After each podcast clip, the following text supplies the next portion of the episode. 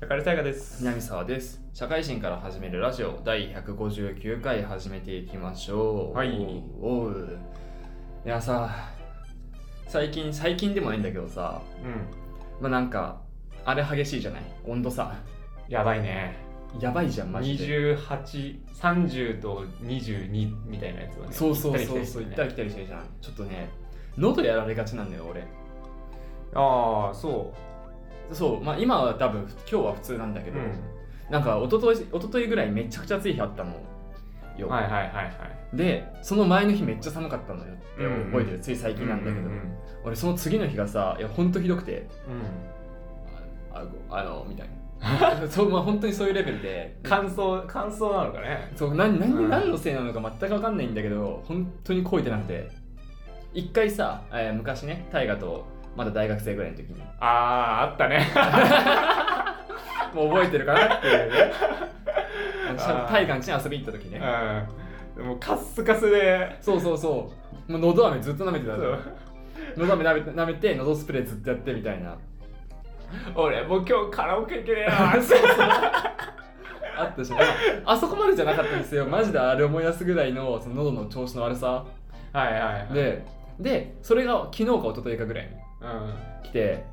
で今今日収録するわけじゃん、うん。俺もうなんか断りの連絡入れようかなと思ったのよ声出なすぎてやばって思ってでその日ちょうどなんか打ち合わせがあってねうん。あので打ち合わせも最近の、まあ、近年だねうん。情勢に合わせてテレワークのね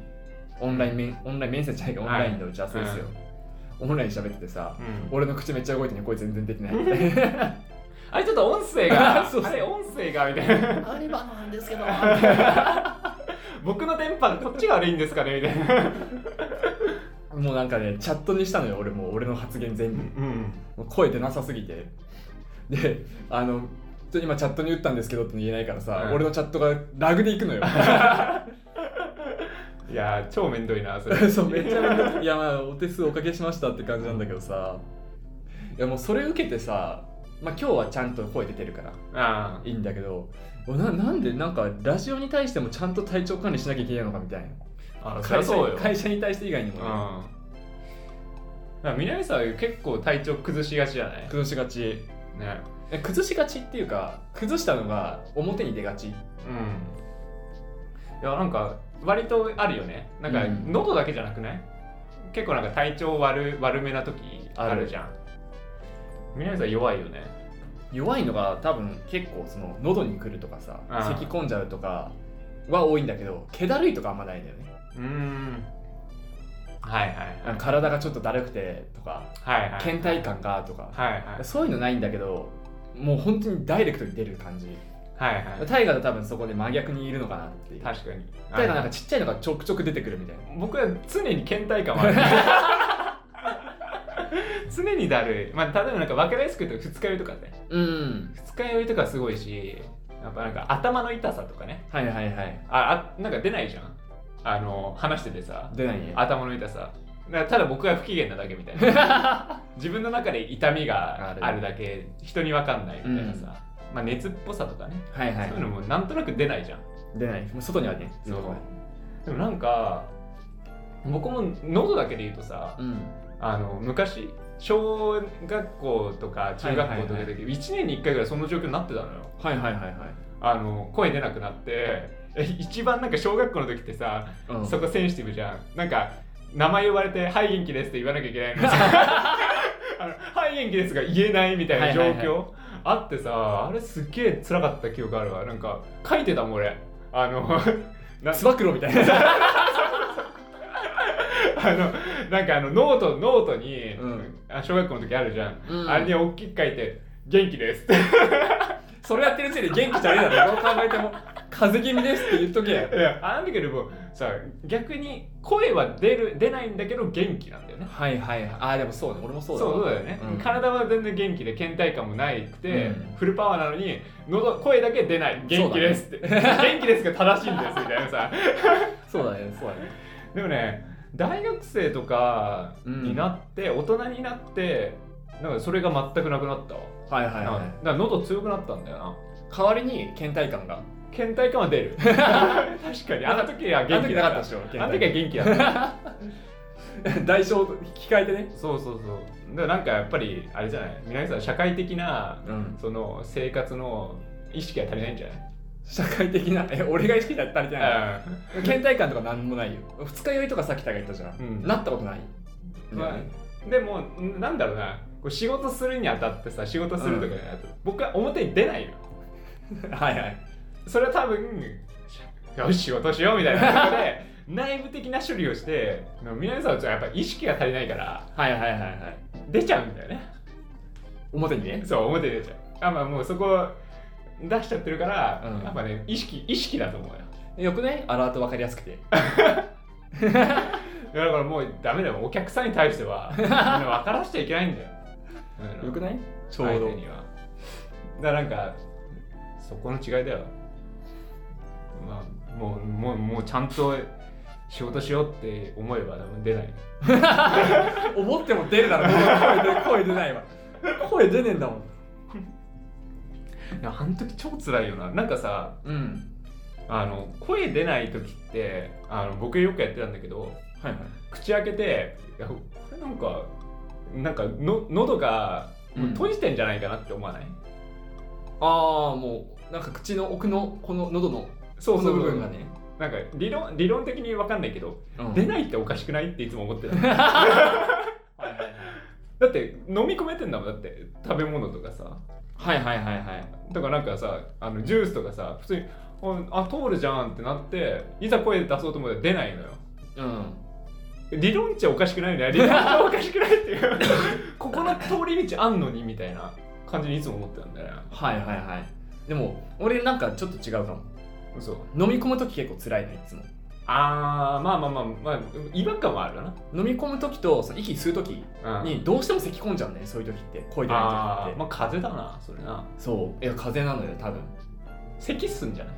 咳多いなんかあーこの前のだから大河とその一回カラオケ行けない云々のさあの時も結構咳込んでたし、うんそうだねあれで喉腫れ腫れるんだなそうそうだから結構ねもう全体的に喉が全部ややられてんなっていううーんでなんかこの話で一番したかったのがうん俺結構喉の調子が表に出るっていうじゃんはいはいラジオをね過去回とか聞いてるとうんこの日俺喉調子悪くねっていう時結構あるんだよああるあるだってなんかよく言うじゃない咳込む時めちゃくちゃあるじゃんあるあるあるあすいませんみたいなだってあるあるそれで何回かラジオ一回停止してあったあったやり直したやり時とあかったねあの編集したりとかした時あったじゃんあるあるそういう時なんか結構あるよね記憶結構あでる残ってること自体で結構頻度ああんだな10回に1回ぐらい全然あるね10回に1回で少ないかなってぐらいうん5回に1回ぐらいあるガーガーガーガー あ一回止める わあ それ思い出したわ会議室でやった時も全然そうだったしでめちゃくちゃそうなんか前も言ったけど俺結構ラジオ聞き直すうんはいで今最近でやっと140ぐらいまで聞き直したのちゃんと、はいはい聞き直しててあなんか今日この回俺の喉調子いいなっていう回とあー今回俺の喉調子悪くねっていう回とあって、分かってきたはいそう分かってきて逆に大河の声が一定なのねいつもはいはいうんないですもん僕ないねあでも寝起きとかねいやテンションはあんだよあえテンションはマジで全然 ある 頭痛かったんじゃないの頭痛かったでしょ逆にテンションは俺そんな変わってないんだようん確かにねでもなんかまあたまにねあの両方とも不機嫌じゃないこれみたいな回はあるんだけどあーそれは両方ともなんかねあったんでしょうね そうなんかあったわだかまりがね そうなんかあったんだろうなって回はあれどテンションはそう大河の方が振れ幅大きくてあこの声のなんか通りとかねあはいはいはい張り方はマジで大河の方が安定感あってなるほどねなんかねその辺もね結構面白いのよ聞聞き直してて ああどっちも直すとこあれあるとまあ直さなくていいんだ けどいいんだけどでなんかねたまに言うじゃないそのホームビデオとかさはいはいでもたまに言うしこの聞き直すとかで書いの時も言うけど、ん聞いてて面白いなって、ん昔のやつ思うのはそういうとこもあったりするんだよねまあそこの点多分聞いただけでああの時こういう感じだったなってそうそうそう多分ねそうそうそうそのまあ別にラジオの内容だけじゃなくてあるもんなそうこの回の時あなんかタイがテンション低いのなんかあったのかなうんあこれあったわみたいそう なあの俺の喉調子悪いなとか前日なんかやってたっけどなみたいなあこ のこの時ねみたいな あのホームビデオにしとけよってあるよこ公共に載せなくていいんだよいやバックボーンが見えてねすげえ面白かったはい聞き直しててな僕ら的にはホームビデオ感だよそなうめちゃくちゃある確かにだから南さんがこれからまあなんかすごい声安定してきたらああこれ成長したんだなみたいな ね体調管理気をつけ始めたんだなみたいなね大河のテンションが安定してきたらあ大河大人になったん だないや確かにすごい大人になったと思 うよやっぱこのラジオやってそう3年ぐらいですか3年ぐらいですやっても大人になったよな この3年間3年間で相当成長したと思うよあね精神的には第40回とか聞いててさ、うんお互い不機嫌の時とかさ、うん崖かこいつらかああだから相当成長しましたねそう それだけでちょっとなんか、うんやっててよかったなと思ってこの公の場には出さないっていう成長ねそううん、よかったよかった表裏の使い分けを学んできましたもんいやなんで結構ねその辺含めてねいや過去回聞いてる時もしかしたら面白いかもしれない聞いてる人もね、俺たち以外そにうね。まあそこまで楽しみたい方はどうぞ。 やっていただけたらと思います。じゃあ本編やっていきましょう。今日は大河の世界史です。よろしくお願いします。はーい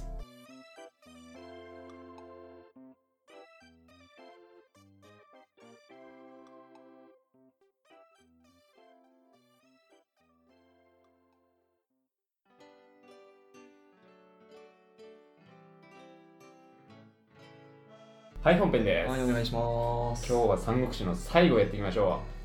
ラストですかう。はい、ようやくはい全10回になりましたね。はいで、前回ですね、えっ、と、まあ、劉備が亡くなって、えー、蜀が、まあ、諸葛亮中心になってね、はいえーまあ、一応内政とかいろいろ国力を高めてじゃあ義を倒しに行こうってなって北伐というね、はいえーものをやっていって、まあ、ただ、まあ、結構まあうまくいったりとかうまくいかなかったりとかして、うんまあ、結局はそんなに義の戦力を削ぐところまではいかなかったかなみたいなところで前回終わってるとはいいった形ですね。で、えー、と今回、まあ、前回第3次北伐ぐらいまで話していて、まあ、第4次北伐、まあ、キザの戦いみたいなところも、えーあるんですが、まあ、勝利は得たんですが、まあ、大きな利をねここでも得得ることができなかったとはいいったところです。で最後諸葛亮っていうのは、えー第5次北伐を開始するわけですねこれがまあ五条原の戦いといったところなんですけれどもそこで迎えるは義の、えー将軍芝居ですね。はいこの人も大有名だといった感じででこの第5次北伐やるよーって職がなった時に一方で呉もですねうんえー呼応して合併信条っていうところに攻め込むんですね、はいだからもう呉と職でどっちも北伐みたいな感じで行くわけですよこれは良好じゃないですかうんどっちも攻めていけば義がわたふたして、うんえ2つで全部食っていって、えー義を倒せるんじゃないのみたいなところもあったんですけどあのあの呉がねこう攻めていった時に、えー義に関してはまああの上等手段なんだけどうんあの引きつけて引きつけて、まあ、ちょっと守りに入りつつ、うんこう呉が攻め来た来た時にもう一気にもう包囲して殲滅しようみたいな作戦をしようとしてたんだけど、はいはいまあ、この時の義の皇帝のねあの宋英っていう人がもうそれを認めずにあの自ら出陣すると呉に向けてっはいはいて言ったらもう孫権がビビっちゃってああはいはいあ撤退するんですよシュッてはいはいあちょっと一回戻るわみたいな感じになって、えー、と一方でこう蜀と戦ってる戦おうとしてるわけじゃないですか、うんでだからこの五上下の戦いっていうのは、えー、5の出撃でいけるかなって思ったんですけどその出撃はあんまり影響しなかったっていうところで、えー膠着状態が続くんですねあんまり戦わない、はいうん、でこっちの蜀との戦いの五上下の戦いでももう義のあの上等ですね防御に徹するんですよはいはいあのひたすら防御して攻められる側なんで時間を稼いでうん相手の食料がなくなって逃げるとこを追撃すればいいじゃないですかみたいな感じで、えー、とそういうシナリオを持っていたので諸葛亮がもうたびたび芝居に手紙を送ると「おいおいおい戦えよ俺ら」っつってうんだけど乗りませんとうんいうところで、えーなってましたただある日ですねえー、とし諸葛亮が芝居に送る送る贈り物をするんですねうんもう髪飾りとあの婦人服を送るわけですようんうん、これっていうのがあのまあねもうここ持って戦わないあなたはにはお似合いですねとはいあ女みたいですねみたいな、はいうん、今の時代だったらバッシング受けますけど 無理ですねっていう挑発をしてですね芝居が激怒するんですよボーン叫んだこの野郎っつって、うんはい、で、えーもう戦いますよっていう許しを皇帝に得ようとするんだけど皇帝は許さなかったうんうんまあ、ただですね、まあ、この芝居はこの、まあ、これはポーズだったんですね、はいうんまあ、実際戦うつもりはなかったそうです、はいはいまあ、やっぱりずっとこう義側としては防御を徹してるからあの部下のフラストレーションたまるんですねもうこんなん倒しちゃえばいいじゃんってはいはいはい倒しに行っちゃえばいいじゃんって思ってるけどそれをこうあの是正してるんで一回ここは芝居はもう演技でもいいから激怒してうん俺は戦いたいんだとはいはいいうポーズをしてあの部下の、えー士気っていうのを上げていたとうんいったところでもう諸葛亮側もそれはなんとなく察したらしいですね芝居だったまあこれも演技だったのかなみたいなはいはい感じになって見抜いていたといった感じですで,、えーでずっと全然膠着状態が続いて100日以上経ちましたとはい五条源でねだった時に諸葛亮はついに病に伏せっちゃうんですねうんうん、でもう床に伏せっている中で、えー義のね、えー芝居っていうのはあの諸葛亮の使者が来た時に、うん、なんか交渉とかでこう来た時になんかいろいろ戦のことを聞くんじゃなくて諸葛亮の日常の生活を聞くんですねはいはい日々何やってるんですか諸葛亮さんはみたいなはいはいであの使者側もまあまああの諸葛亮さんはもう朝早くから働いてますよとでもう24時間もうフル活動っすわみたいなはい話をしてるんですけどでも最近あんまり食事しないですねうんって言うんですねだから芝居がこれ諸葛亮先長くねえんじゃないかはいはいというとこでね察するわけなんですようんでえっ、といよいよね諸葛亮っていうのは病状が悪化してくるわけなんですね、でまあ例のごとく公認を決めようかなみたいなうんもう俺はもうダメだとはいで、えー病床にですねあの荘園という人と非っていうねもう知らない人出てきましたねうんうん、もうこの人たちも派手じゃないんですよそうだからここであの職の人材不足っていうのはまあ見て取れるんですよはいもうヒーローはいないんだとはいであのこの荘園とヒーを指名して54歳で諸葛亮っていうのはなくなっちゃうと、うんでこの臨終の際にですねもう赤く光る星が流れたと言われてますね視聴者ですかはいうんっていうところでね。うん、で諸葛亮の死を伏せたまんま職軍っていうのは撤退を始めるんですね。はいはいうん、こうしたらもう義っていうのはあの撤退した時に追撃をす,、えーするっていうシナリオを組んでたんで、よし追撃するぞって行くんだけどこの追撃をしてる最中に職が職軍が急に反転するんですよ。はいおってなったらなんか職軍の影に諸葛亮の罠がいろいろこう見えてですね、はい諸葛亮が何か仕組んでいたのではないかはいと思って芝居はなんとなく諸葛亮の死っていうのはあの察していたものの,、うんあの義っていうのはもうそこまで追撃をしないで戻っていくんですね。はいはいで後に、あのこの芝居っていうのはあの語っていてですね、まあ、生きているものを相手にすることは全然できるんだけど死者を相手にすることは苦手だとはいはいで後に言ってたんですねだからもう諸葛亮がもう、あのすごいちらついたとうん生きてるうちに策をなんか巡らしたんじゃないかって思わせた蜀軍の勝利であったとまあ負けてるんですけどね負けて敗走してるんですよねね、敗走はしてるんですけどねうんっていうところでしたねでえっとじゃあまあ蜀の北伐って一旦終了っすねって言ってる中であの義では結構ね政変が起こってるんですようん政治の周りでいろいろありましてですね、あのーこの職を敗走させてもう割とこうどんちゃん騒ぎでもうこの皇帝の宗英さんがもう傍若無人ではいはいこうやっていたわけで、あの早く亡くなっちゃうんですよ36歳で。はいはいで8歳の双方って人が、えー次の皇帝になるんだけど8歳じゃないですか8歳なんで。うんあのー臨終の時にですね、宗英が、あのー芝居と、あのーややこしいんですけど、曹操を呼ぶんですね。うんうん曹操はもう、爽やかな方の曹操っていう、はいはいはい操る方じゃはいまあ、親戚なんだけど、えーを呼んで、まあ、皇帝を補補佐するようにね、うん頼んであげましたといったところでじゃあこの義の、あのー政治っていうのはあ8歳の双方を立ててその曹操と芝居で二大巨頭でやっていくんですかってなったらあの良かったんですが、いあの曹操がねあの芝居を疎んじるんですよねうんあもうこいつには実験握り握らせたくないとはいいうところになったんであのもう強制的にですね芝居をあの皇帝の教育係っていう名誉職に置いてあるんですねはいはいうん、でこの教育係っていうのはまあ名誉職なんで何もこう動かす実験自体がないうんだよねあのだからその政治の舞台からもう追い出すっていうことをしてはいあの全てのその実験っていうのを曹操が握ったっていう感じになってしまったんですようんで、まあ、芝居側はすごい気に食わないじゃないですかうん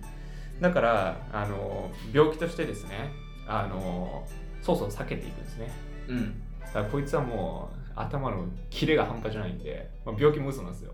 はいはい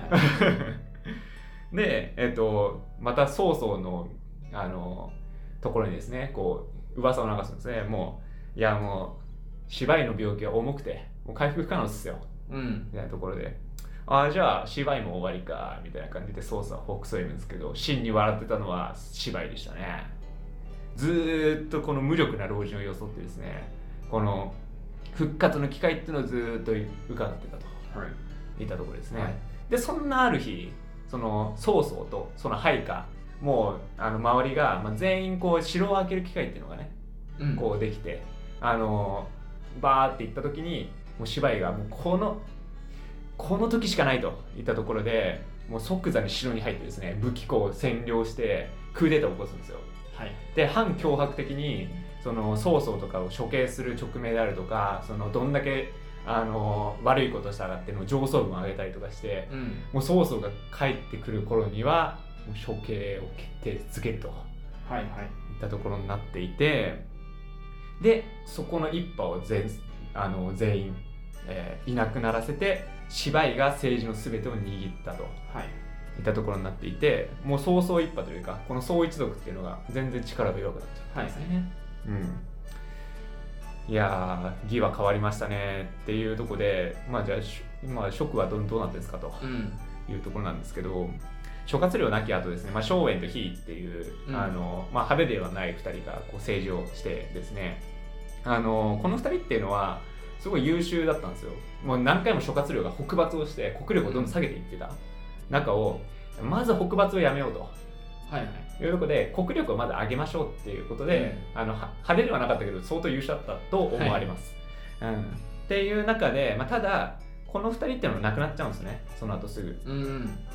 えーで、えー、とどうなったかっていうとあの皇帝の龍龍禅あ龍禅がいて、えーこの人は宦官をすごい寵愛してましたとありがちですね、うんうんで寵愛してたから政治は腐りましたうんで軍事権はって言ったらあの脅威っていうねあの脅威がっていう人物が実権を握ってですねじゃあ連年北伐しましょうと、はい北伐進行派ではい連年やって国力ドーンって下がりましたと、だからもうこの2つがもう合わさってもう国力がもう一気にズドンと下がるわけですねはいはいで急に来るんですがまあに263年に魏の大軍がもう三方から攻めてくるんですねはいはいで3ヶ月もしないうちに龍禅が投降して食って滅亡するんですね、はいはいはいうん、まあ実はまあここの脅威のその北伐のやつっていうのはまあ10年近くあるんでうんあの、まあ、一気にっていう言い方はあれだけどあの目立つところがなく徐々に徐々に下がって、うん一気に攻められたらはい終わりっていう感じの、うんえー蜀の滅亡となってしまいましたでその次に、えー義ですね義っていうのはその芝居が実験握ってたけどその後あの実験握ってから2年ぐらいで亡くなっちゃって、はいはいその息子のその芝生芝師っていう兄弟がうん実況に行ってて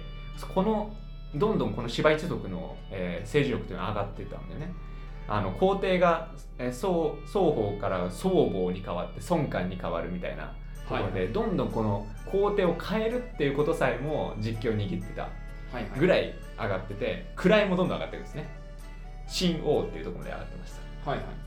じわじわ来ましたね秦という次の国がうん迫っていて、えーついにですねこの芝生、えーの息子の芝園の時265年ですね、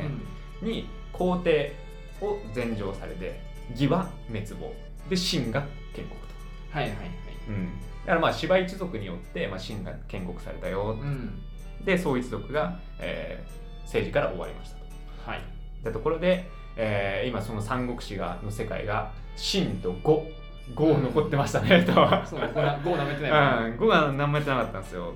じゃあ5は何やってたのってやったら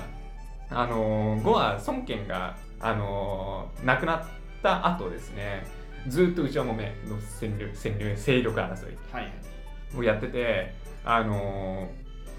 皇帝もですね、まあ、孫権から孫領に変わって孫宮に変わって孫公みたいなねうんあのここも変わってその孫一族の中で内輪もめその周りによっての勢力争いがあって、まあ、どんどんこう国力が徐々に徐々に落としていく中でもう最後のこの孫公っていう人がもう恐怖政治を行ってたんであのそこでもう国力がガンと下がって、えー、と279年かな、えー秦からですね総攻撃をかけられて、えー280年に降伏と。といったところで呉は滅亡して100年ぶりに秦によって中国が統一されたといはいはいっ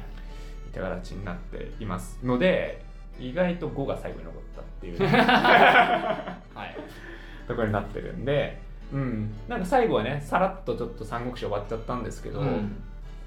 まあでもね呉が最後に残ってたみたいなことも知らない人も多いんじゃ多いんじゃないですか、うっんていうところで、えー長くなりましたが三国志終了でございますはい、はいお疲れ様ですじゃあエンディングいきましょう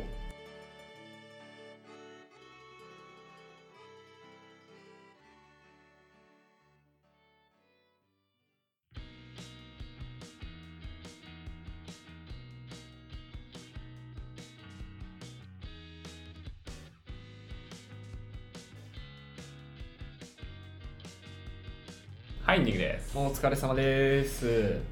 やー長かったですね長かったですね三国志まあ、さっきねあのこのエンディング撮る前にも大河にちょろって言ったけどうんはい諸葛亮の最後俺は実はちょっとだけ知ってて、はい、まあ、漫画で読んだってさっき言ったけど、うんその漫画だとその撤退してさあー反転したって言ったじうんゃんあの職軍が、うんその時になんか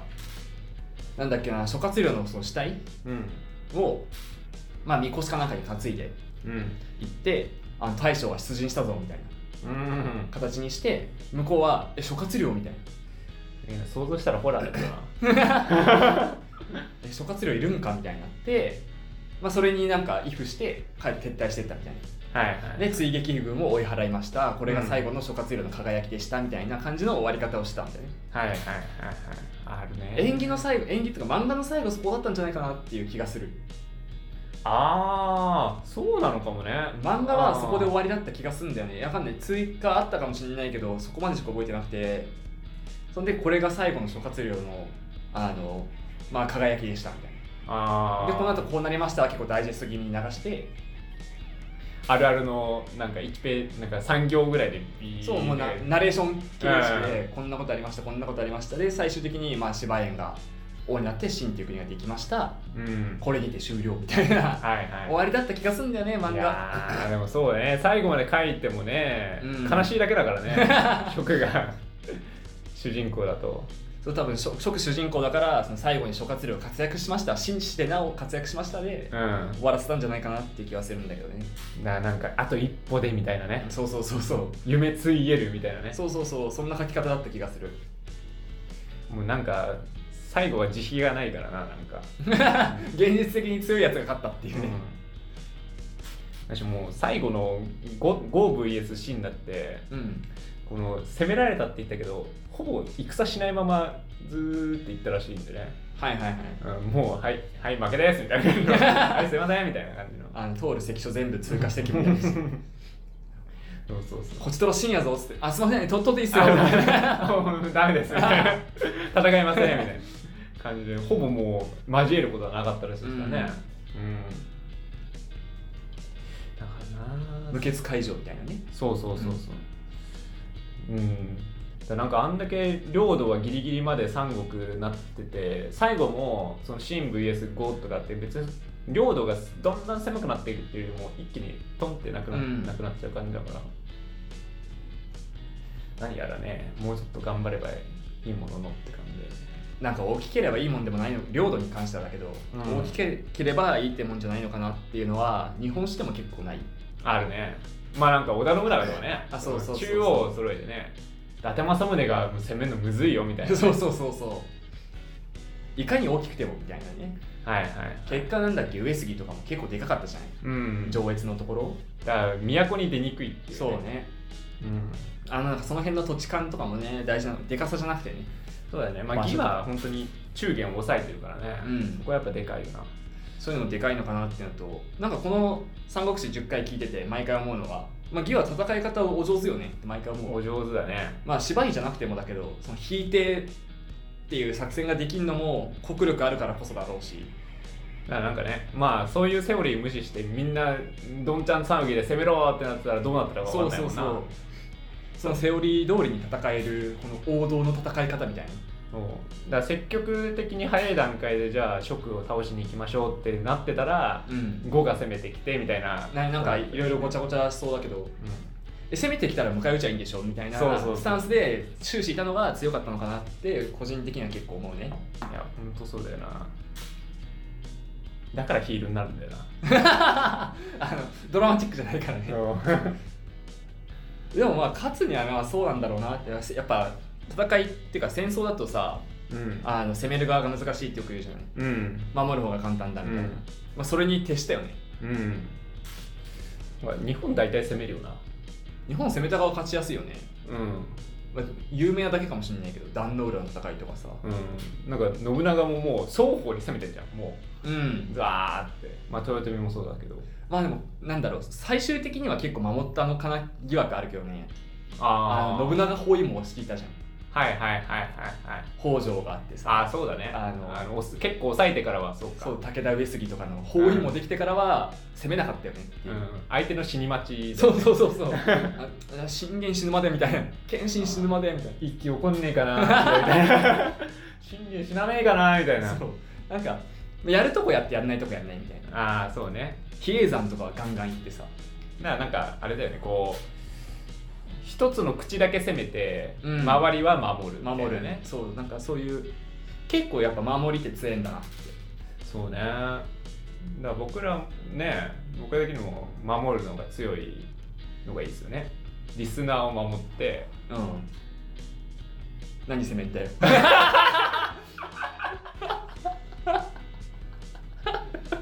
どこで攻めんだろうなどどこどこ攻めようとしたんだ今どこ攻めるんだろうな難しいよなあのだからポッドキャストは守ってみたいなね悪いいやけどどこ攻めようとしたんだよ どっかは攻めればいい だからベースはやっぱ守んなきゃいけないんだなでもそれって結構あれじゃない国力あってのみたいなのないああそうねあのい今は結構国力そんなないからさうん国力を高めるために攻めるのは必要かも信長のさあー今川討ちみたいな、はいはい、そこの一歩は必要かもしれない確かに最初の桶狭間は起こ起こんないもんなそう桶狭間起こさないで守ったら、うんあの斎藤道山しておしまいなんでそうだな確かにな最後は切腹しかないもんなそうそう困るな僕らはちょっとじゃあまだまだ攻めときようん桶狭間をどっかで下んないといけないねそう ね崖をね馬でそう桶狭間だっけそれそれ壇ノ浦じゃね壇ノ浦は壇ノ浦もそうなの壇ノ浦は崖の上上からじゃない桶狭間もあのそう上からあそ攻うめかたそうかそう馬でかあれか谷谷沿いにそうそうそうそうそう行くのかそう馬でいくうん僕やっぱ角度が足んないからな何の話だ 角度攻めの角度が足んないから攻めの角度以前に攻める武力たったれてないんだよあ武力ためないといけない武力ためないといけないしあ勉強しなきゃいけない勉強しないんだ よ武力から必要じゃんかまだ鎧着てないもんなそうなのよまだ木刀で戦ってるからねあの足軽だから俺たちあー そっか足軽なんでねそうだよなもうまだポッドキャストにしがみついてるだけだからなたびたび言うけどさ、うんあれじゃないなんかあの質問来たら困っちゃうじゃんはいはい、まあ来てないからあれだけども結構専門チャンネルとかだとさはいはいあの視聴者の質問に答えていくみたいなんでさ、はいはい大河にせ今から世界史の質問でさ、まあ、1400年ぐらいのうんあのフランス革命の時の話の質問来たりしたら困っちゃうわけじゃんうんフランス革命が誰を起こしたかわかん ない。で俺も心理学って言われてなんか違う心理犯罪それこそうん犯罪心理学とかうん来ても困っちゃうからうん、それ足りてないよねああそっか質問するに足りるあれ信頼じゃないじゃない確かにこいつらはまあ所詮素人が勉強してるってい確かにな素人に質問することないも んなう そうそうそうそうそうああやっぱねスペシャリストにならないといけないよな武力足りてないっすよあー貯める気もない攻める気もない攻める気もないねその王者の戦い方みたいなのはねいや個人的には聞いててギガが一番かっこいいなと思うんだけどねこうやってギガ5色並べるといやー大人になったからですよそれは子供の時とかはうんやっぱ劉備かっこいいとか諸葛亮かっこいいみたいうな、ん、やっぱり攻めるのがかっこいいと思うけどねうん、やっぱ大人は守るものが多くなるん でそんなねだからなんかねよそういう家族ものとかもさ好きになるわけじゃない、うやっんぱ守る守るっていいなみたいな守る美学みたいなのもかっこいいって思えるようになってるのがさ、はいはいはいまあまあでも確かにそうかもねうん、あスポーツ見ててもそうだなって思うあそうね、いそういうそういうとこに注目し始めるのもんな野球とかあんまないけどさ、うんサッカーだとさやっぱ昔だと2対2とか2対3とかの試合は面白いしスコアレス面白くないみたいな、うんうん、って思ってたけど最近なんだっけオリンピックあったじゃんはいはい、で日本対スペインでさ、うんあ1-0で負けちゃったけうど、ん、あれはすごい面白かったのよ守る戦いしてた守る戦いで日本がスペインの戦いをどうしのしのいでいくかみたいなはいはいはいでよく守ったなみたいなのもあってすげえ面白くて守備に美学を感じたのよでもこれはい絶対スコアレスだったから小学生が俺が小学生の時見たら面白くなかったんだろうなっていうのがあって、それはあるかもしれないその守ることの難しさを知ったからはいはいこその守備の、ね、美学みたいああそうねな守るってむずいよなって思ってるからかっこよく見えてね確かに言うだけ簡単じゃないよね守るのってみたいな俺もう今の話聞いててなんか全然違うけどさ、うんサッカーやってた時にさ、うその僕ディフェンダーだったけどん、うん、ずーっと攻められてる試合あったなって思って あの時さやってる本人たちはたまったもんじゃねえなって思って こんなクソつまんねえ試合ねえなって思ったなああやっててつまんなかったんだ守ってる時ってあいやつまんなかったっていうよりつらい でも守る方が疲れるからねサッカーに関してはあれよなねえでもずーっと攻められてさなんかねボール前にやったとしてもすぐ取られてこっちに来るわけじゃん、うんおいおいおいおいみた いな感まあ、サッカーに関しては守る方が意外と不利ってねじみたいなあ結れ構言われてたりするからねまあカウンターはともかくねその、うん一点構成のカウンターは強いかもしれないけどずっと守るのって守備がめっちゃ疲れるじゃんうん相手に合わせなきゃいけないからさうんこれハーフコハーフコートゲームなのかなみたいな時あるあるあるあるおい相手のキーパーもうハーフラインまで来てんぞみたい なあるあるあれはねやってる方が辛かったなサッカ辛ーい辛いだろうね俺ミッドフィルダーやったのうんちょどっちも辛いまあでも守りの方が辛いよなでも右サイドハーフやってたんだけど、うんえめちゃくちゃ辛かったああ辛いよなあのキーパーとかボール持ってさ、うんボール蹴るじゃないうん蹴ってさ、まあ、真ん中のボランチとかトップ下って言われてはいボール収めた瞬間うん俺たちは走らなきゃいけない前にそうね攻撃に参加しなきゃいオーバーラップけねないそうで俺にパスよこせって走るわけじゃん、うんで取られて守備にもなるわけじゃん、うんそしたら守備に参加しなきゃいけないじゃん、うん戻んのかーいっつってシャトルランかなってあのその時って力の差が歴然になって るじゃんそうあの全然じゃあカウンター行こうってなっても相手のディフェンダーも強いんだよ そうだから結構ねいつも信頼してこいつだったらパスくれるだろうってやつがうんボール簡単に取られちゃったりして、うんうんだからさ信頼して走ってるわけじゃない、おいっつって戻るわけじゃん、で仮に俺が走んなかったらさあの攻撃の手数足んなくてカウンターになんなくて、うんそれこそ勝てないみたいにはいはいはいなるから走らざるを得なくて守らざるを得なくて、いやーきつかった俺も、いやーそうだねまあ南沢はそれでいいかもしれないけどうあのよかったかもしれないけどなんかこう僕がやってたチームとかだとあのみんな士気が下がりすぎて走らなくなるって いう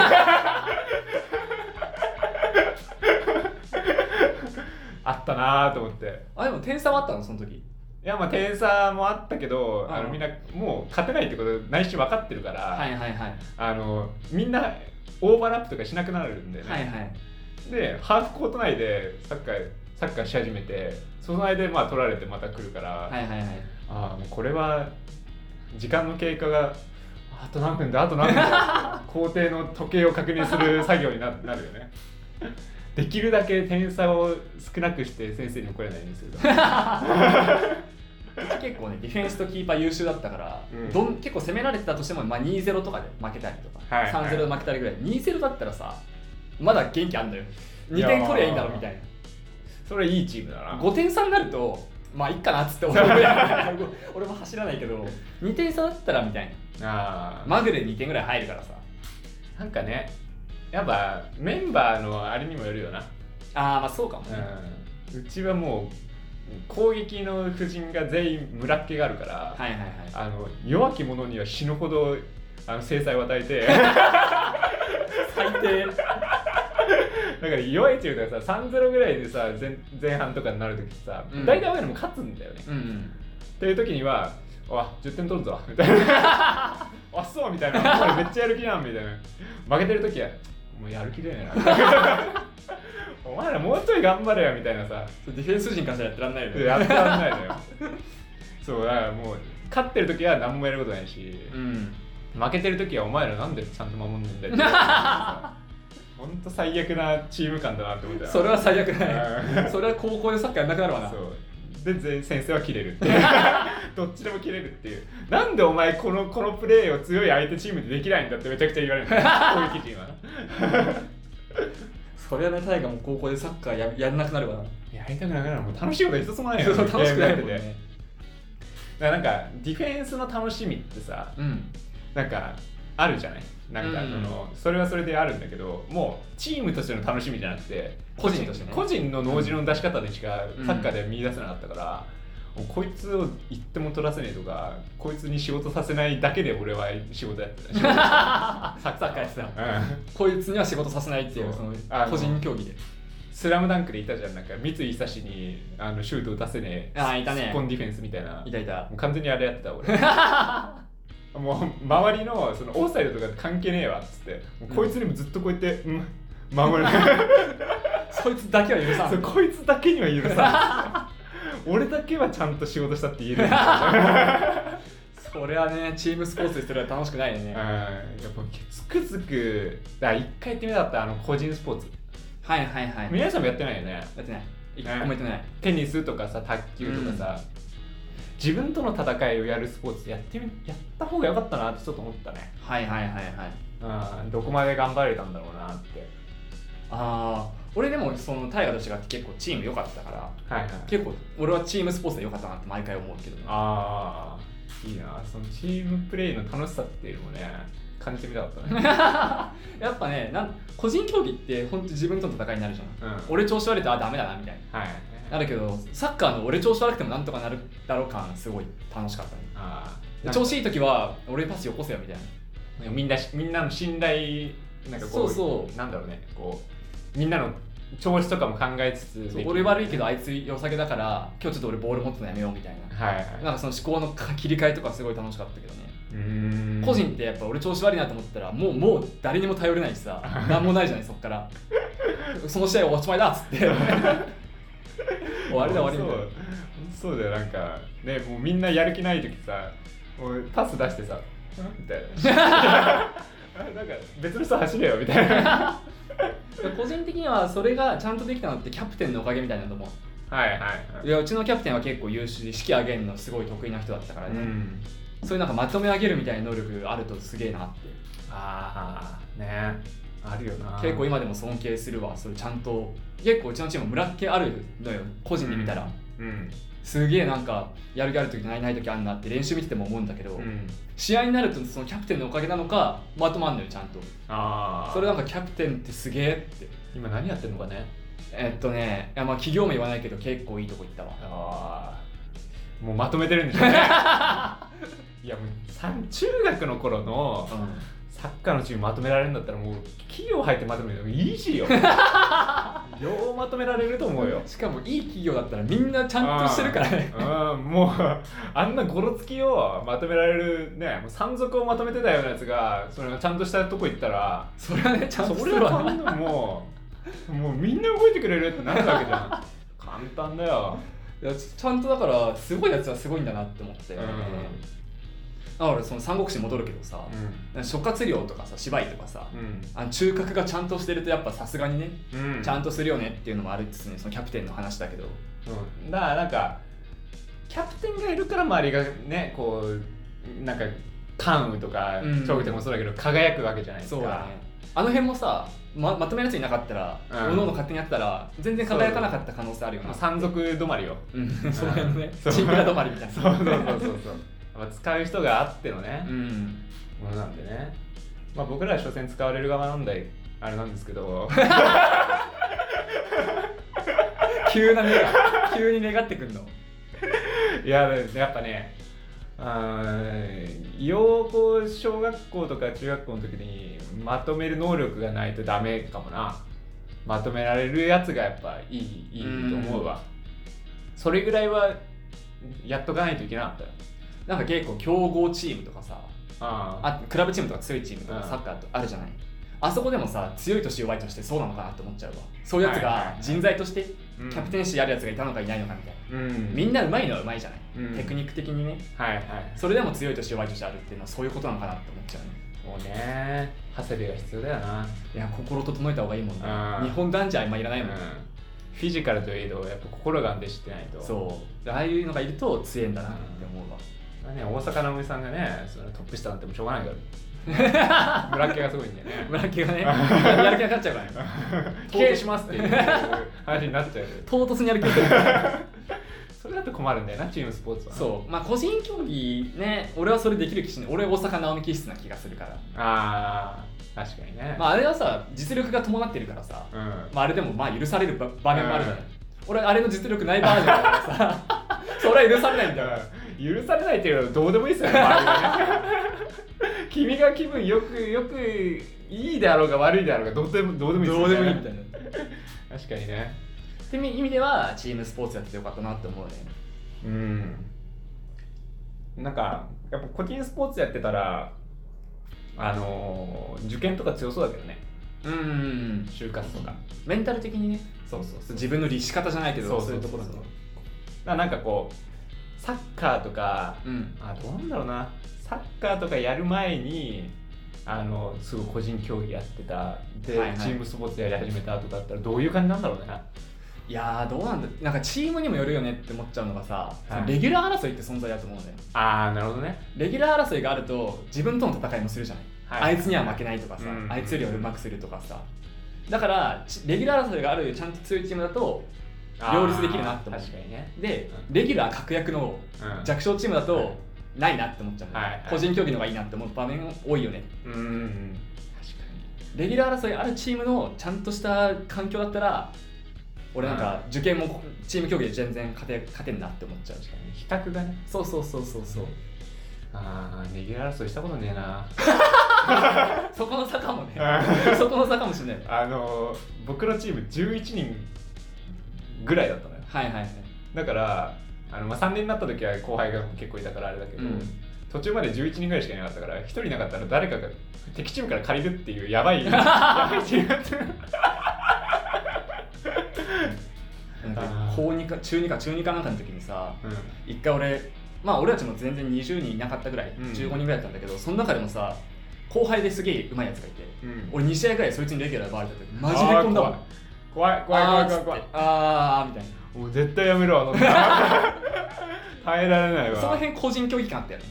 うんそいつに勝つっていう、うんあーそれはもう受け止めきれないかも ねねしかもさ分かんないけど大体さそういうのさ、うん、僕だったらだけど、うん相手がうまいっていうのは後輩がうまいっていうのは分かってるから、うんなんか余計辛いよね、そうなんだようねん、あそれで試合見てあこいつの方がうまく機能してるみたいなさそうそうそうそうい見たらもうしっとりくるよねやそこは結構辛かったわまあしそこで勝とうって頑張れたのは個人競技と同じような環境だ よねそうだねいやいい経験していらっしゃる ねそうチーム環境が、うんうこれは運だよね完全うんに確かたまたまだよねになまあ、まあ、適度がいいねうんね大阪桐蔭みたいなさ バリッバリの二軍にも入れませんみたいなさそれはでも単純に劣等感で終わりそうだもんうん本当そうだよねあ俺絶対何やっても勝てねえやみたいなうんまあそれはそれで心のあれは少ないよなダメージはねうん20人は一番いいいいっていうかちょ程よい塩梅でね程よいしショック受けやすいねうんショック受けたわ半分以下ですみたいな、そうだなるよね。ねサッカーだったらまあ、ポジションがね、あいろいろあるとはいえと、うん後輩だったのも結構響いたよね。あああ、そいつ負けんだ、みたいな。だから今、今なって思うんだけどさ、うんあの、後輩を出すっていうさ、うんその監督の非常作用。やっとある上だ上出せよみたいな。あーあるあるある上をよ出せねよみたいな。そうしかもなんかずっとレギュラーだったのに1年生が入ってそうそうそうそうでそう。そいつが出てで僕らの同年代の人たちがベンチに入るみたいなさあれは結構来るよね でさ、もうそいつと、まあ、もう一人ぐらいが1年生のレギュラーでさ、うんで俺ともう2人ぐらいねうんでレギュラー落ちたやつがいて、うん ベンチの中のお通夜ムードようん周りの声のかけ方なそう 俺そのベンチで座っててさ、うん一応ベンチには入りはできるからさ、しててさ点入った時に喜びなさいよそいつが点取った時のやるせなさよくっそみたいなあいつ活躍しやがったみたいなしかもね毎日一緒にやるから仲悪くなるわけにもいかないしねそうそう難しいよな先輩の圧をかけるわけにもいかないしさ、嫌がらせするとかもしょうもないしさうん、うん、やるせなかったけどねめちゃくちゃいやーやっぱ今でもそういうのはあるんだろうないい経験だと思うけどね、うん楽しいと思うけどみんなそれで強くなってくださいって感じだねそうねうん個人もスポチームもなんか一長一短いいとこあるからねスポーツはいいなもうや同じことがね三国志に言えるっていうのはね面白いけどねあ三国志はスポーツですかスポーツ のやっぱ内紛があるわけじゃない俺が上ださっきのさあの芝居をお落とすとかもうさん内紛があって俺がレギュラーだみたいなお前補欠にするみたいなだからもう三国志はスポーツであり政治はスポーツだあでも可能性可能性っていうか側面あるよねなうんだからもうみんな意識してそれやってほしいですね切磋琢磨ってのは大事っすねそうだななんか資本主義感があるんだよな まあいいかまあいいかまあそうやってやってきてるんでね、うん世界史もじゃあまあ次回ちょっと何やるかわかんないんですけど、はいはいまたちょっと新しいカテゴリーに攻めていこうかなとはい思ってますので引き続きよろしくお願いしますはい楽しみにしてますはいじゃあ締めていきましょう社会人から始めるラジオはお便り募集しております番組の感想や、えー相談など何でも募集しております、えーメールアドレスはシャカラジ199になったマークティメールとコムですシャカラジは英語199の数字です SYAKRADI199 になったマークティメールとコムです Twitter の DM でもお待ちしておりますそれではまた来週お相手は大河と南沢でした